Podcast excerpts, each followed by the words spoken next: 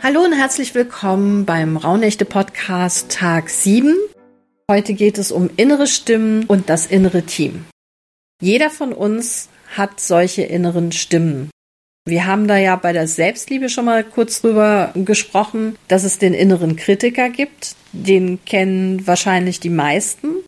Aber es gibt auch andere Wesenszüge, die ab und zu mal lauter werden. Es gibt das innere Kind, also manchmal hat man diese kindliche Freude, die rauskommt oder die einem sagt, ich will aber jetzt morgen zum achten Eis. Und als Erwachsener ist das natürlich kein Thema mehr.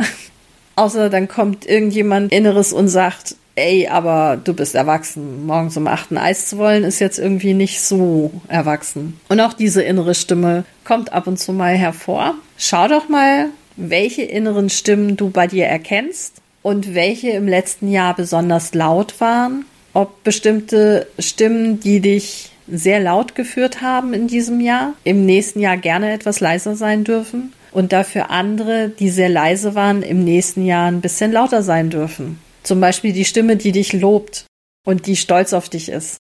Die darf eventuell nächstes Jahr ein bisschen lauter sein.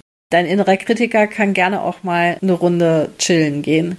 Oder vielleicht magst du auch dein inneres Kind ein bisschen mehr rausholen und sagen, ja, ich muss aber nicht immer erwachsen sein. Was hast du als Kind gerne gemacht oder als Teenie? Würdest du das gerne nochmal machen? Und warum machst du es nicht? Weil du bist erwachsen. Rein theoretisch müsstest du die Möglichkeit haben, das jetzt zu tun. Vielleicht hast du auch ein Problem mit Pflichtbewusstsein und dann darf die Stimme vielleicht ein bisschen lauter werden. Und dann kümmerst du dich vielleicht besser um deine Pflanzen Schau mal, wie zufrieden du mit deinen inneren Stimmen bist und ob die sich ein bisschen besser verteilen dürfen im nächsten Jahr. Und dann, ich weiß, das klingt jetzt ein bisschen irre, dann setz dich hin und unterhalt dich mit dieser Stimme einmal durch.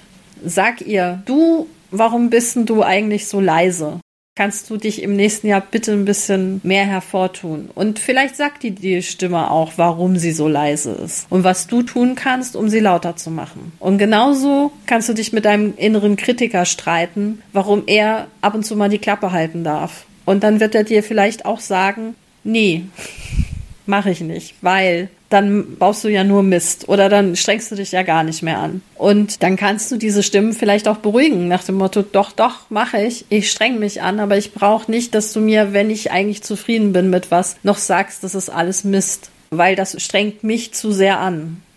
Und dann ist der vielleicht auch leiser. Manchmal wollen diese Stimmen, die ja Anteile von uns sind, einfach nur mal gesehen und gehört werden. Das ist jetzt keine Gewähr, dass das auf Dauer hält oder dass das überhaupt funktioniert, aber versucht's mal. Und dann wünsche ich euch damit auf jeden Fall ganz, ganz viel Spaß und wir hören uns morgen. Bis dann. Ciao, ciao.